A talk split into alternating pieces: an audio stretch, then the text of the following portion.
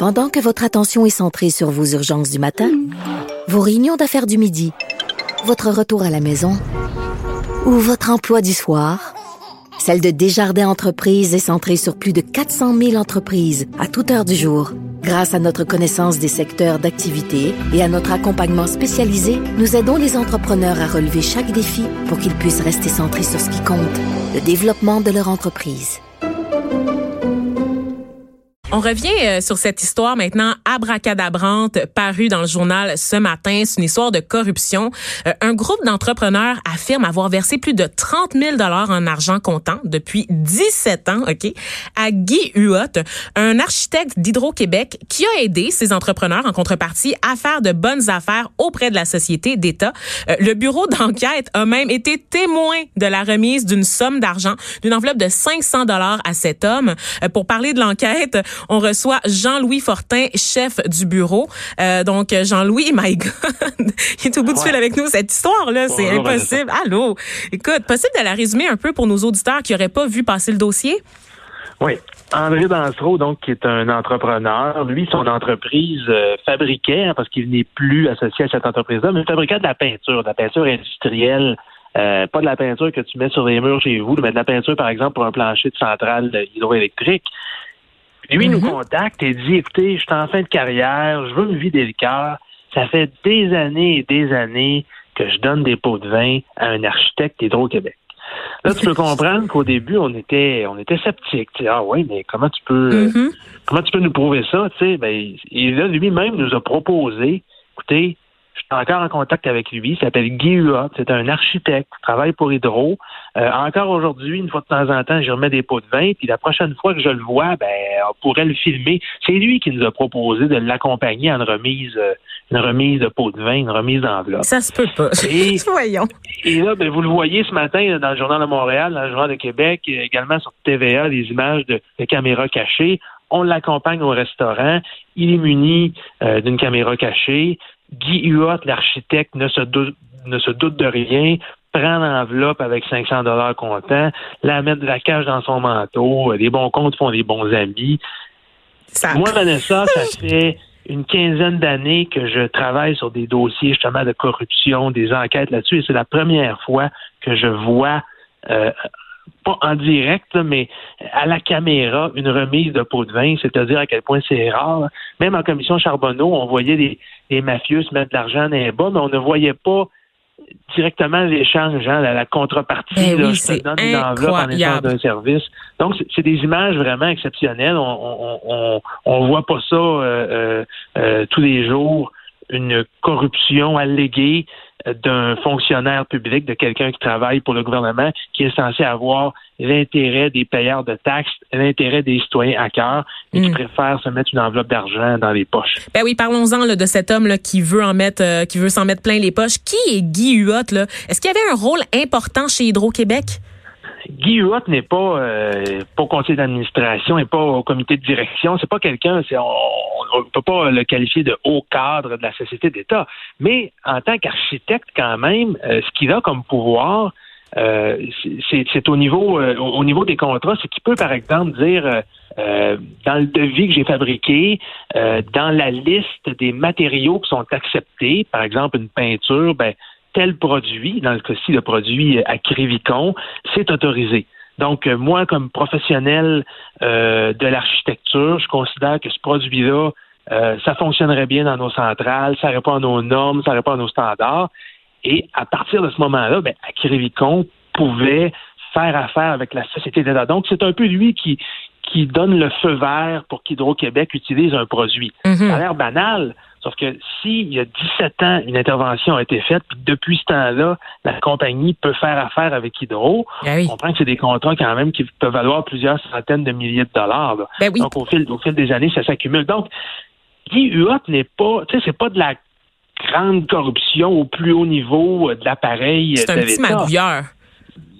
Ben, c'est certainement euh, euh, assez pour euh, contaminer le système euh, euh, d'appel d'offres euh, mhm. qui devrait, en tout cas, chez Hydro-Québec, hein, Hydro-Québec, c'est 20 000 employés. Ben, c'est ça. l'État dans l'État. c'est pas rien. Donc, on s'attendrait à ce que à ce qu'il soit plus blanc que blanc. Et vraisemblablement, euh, ce n'est pas le cas. imaginons s'il y en a d'autres comme lui. Euh, écoutez, euh, est-ce qu'on peut les, projets sur lesquels il a, travaillé, est-ce qu'on a des exemples justement de pots de vin qu'il aurait reçus, qui auraient permis de faciliter le développement de certains projets? Lui, ce que André Dansereau, l'entrepreneur, nous révèle, c'est que le premier pot de vin qu'il dit avoir donné, c'était un 5 000 C'était pour que son produit soit homologué ça a fonctionné, euh, selon lui. Et, et, ensuite, il y a euh, plusieurs projets. Il dit avoir donné des pots de vin à six reprises. Euh, sur la côte nord, entre autres, ou Tarde 3 ou Tarde, 4, qui sont des centrales. Mm-hmm. il y a des, endroits également en Outaouais, des centrales Bryson, Chelsea, Rapid Farmer. Rapid Farmer, exactement. donc, six projets au fil des années où, grâce à l'argent, grâce aux petites enveloppes. Remis lors de, de euh, dîner au restaurant, ce qui me fait. C'est surréaliste. avoir ce qu'il voulait. Puis, pour un, entrepreneur, c'est quoi l'avantage de donner pour un, entrepreneur une fois que ton produit est accepté? Euh, ce qu'on comprend à travers ça, c'est que c'est un peu pour avoir un meilleur service après-vente. Hmm. C'est quand tu fais affaire avec Hydro-Québec, puis là, une fois de temps en temps, en cours de euh, ton, contrat, par exemple, tu réclames un extra. Hein, tu, euh, ouais, les travaux ont coûté plus cher que prévu. Ben, c'est toujours euh, intéressant d'avoir une oreille attentive chez Hydro. Quelqu'un qui va te faciliter le règlement de ton conflit ou qui va euh, euh justement, il y a des, on va arriver plus serré d'un délai, ben euh, une oreille attentive. Alors, l'argent servait un peu, je pense, à entretenir la bonne relation qu'il pouvait avoir entre l'entrepreneur et l'architecte d'Hydro-Québec. Mhm. Puis lui, l'entrepreneur, calculait que ça faisait son affaire. Tu sais, je donne une petite enveloppe, ça me coûte 500, ça me coûte 1000 dollars, ça me coûte 2000. Et en retour, si je suis capable de faire 50 ou 100 000 piastres de plus que prévu sur le contrat, on comprend que c'est totalement inacceptable. Ça doit être interdit. Euh, c'est pas pour rien que la police euh, enquête sur ce genre de crime-là. Mhm. Mais au, bout du compte, je pense que les deux hommes, ils trouvaient leur, euh, les deux hommes, ils trouvaient leur compte, mais c'était illégal. Et là, vous l'avez filmé, c'est vraiment ça là, qui est incroyable dans toute cette histoire. Vous l'avez filmé à son insu. Vous l'avez questionné par la suite, et alors que lui ne savait toujours pas que sa rencontre au restaurant avait été filmée, et il vous a menti. Donc, il a reconnu s'être rendu au restaurant, mais il a nié avoir reçu de l'argent. Oui, effectivement. Euh, ben évidemment, là, on, laisse les images parler par elles-mêmes. Mm-hmm. Là, il faut comprendre que Guy ce matin, très tôt, là, euh, je pense qu'il était à peine 7 heures qu'Hydro-Québec a annoncé qu'il était suspendu euh, sans ça, il faut le dire. Fort heureusement, oui. également, oui, ce qu'on sait également, c'est que Hydro-Québec a appelé l'UPAC, l'unité permanente anticorruption, donc il y a une enquête criminelle qui est déjà ouverte à ce niveau-là. Il y a des mesures qui ont été prises pour pas que M. Huot, par exemple, puisse détruire de la preuve. Il faut dire, par contre, qu'au niveau de la justice, M. Huot est considéré innocent jusqu'à preuve du contraire. il n'y a pas d'accusation criminelle qui a été déposée, même a une enquête en bonne et due forme ouverte ce matin. Euh, mais on va laisser les gens euh, quand même apprécier les images qu'on a euh, qu'on a filmées. Là. On le voit clairement prendre l'enveloppe, la mettre dans son manteau. on sent que les deux hommes se connaissent, etc. Est-ce que c'est un crime? C'est pas moi qui peux te le dire, Vanessa. Ça va être un juge de trancher mm. ça éventuellement on va laisser la police faire son travail, mais, mais chose certaine, euh, il y aura des il y aura des conséquences. C'est sûr. Euh, et donc, oui. déjà ce matin, on le voit. On rappelle que les, les auditeurs peuvent aller regarder votre dossier, votre article sur le site du Journal de Montréal, du Journal de, de Québec. Euh, on voit les images, la vidéo est incorporée à l'article. C'est comme je vous le disais, je me répète, je le sais, mais c'est vraiment c'est surréaliste avec tout ce qu'on sait au niveau de la corruption là, au Québec, de le voir se dérouler sous nos yeux, c'est quelque chose d'autre vraiment comme expérience.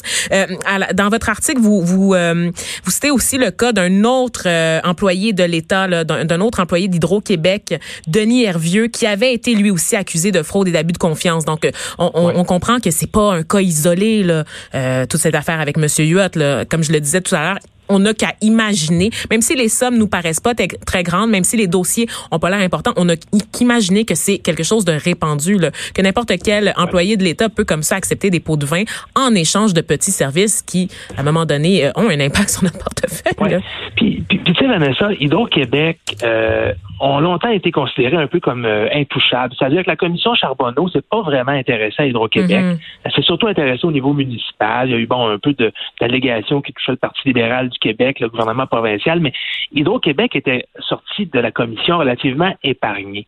Mais ce qu'on se rend compte, avec effectivement Denis Hervieux accusé en 2019, qui est un cadre, de Guy oui, avec le cas de Guy Huot qu'on dévoile ce matin, c'est qu'Hydro-Québec n'est absolument pas immunisé contre la corruption et avec 20 000 employés, c'est sûr que ce genre de geste-là peut s'être produit au fil des années. C'est totalement inacceptable. Et moi, je pense qu'Hydro-Québec, à partir d'aujourd'hui, ne peuvent pas ni, ne, peuvent plus nier. Puis j'entendais euh, euh, M. Martel, le, patron d'Hydro, il, y a quelques minutes, dire ben oui, effectivement, là, euh, il y a quelque, chose qu'on a échappé quelque part. Les gens mhm. s'attendent à ce qu'Hydro-Québec soit plus blanc que blanc.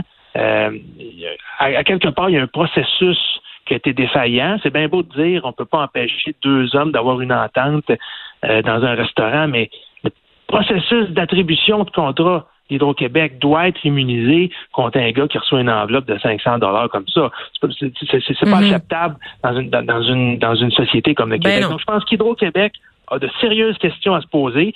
Euh, peut-être qu'ils n'ont pas eu à laver la linge en public comme certaines villes ont fait à la commission Charbonneau. Mais il va falloir qu'à l'interne, il y a des de sérieuses questions qui se posent. Ben, à l'interne, moi, je, je, dirais quand même même à l'externe aussi, parce qu'à partir du moment où on a un processus défaillant, il s'agit aussi de rétablir la confiance du public envers l'institution. Et, moi, et moi, Vanessa, je, je te le dis là, je m'attends à ce qu'Hydro-Québec soit très transparent là-dedans, c'est-à-dire qu'ils expliquent aux Québécois ce qu'ils ont trouvé, euh, qu'ils expliquent aux Québécois comment ça a pu se dérouler pendant plusieurs années. Donc, bref, qu'ils rendent des comptes. Ben oui. Parce que, euh, ultimement, c'est toi, moi, c'est nos auditeurs, c'est tout le monde qui paye, hein, qui finance Hydro-Québec. Donc, ça peut pas se, donc l'enquête ne peut pas se dérouler derrière porte close. Il faudra que la société d'État euh, euh, rendre des comptes.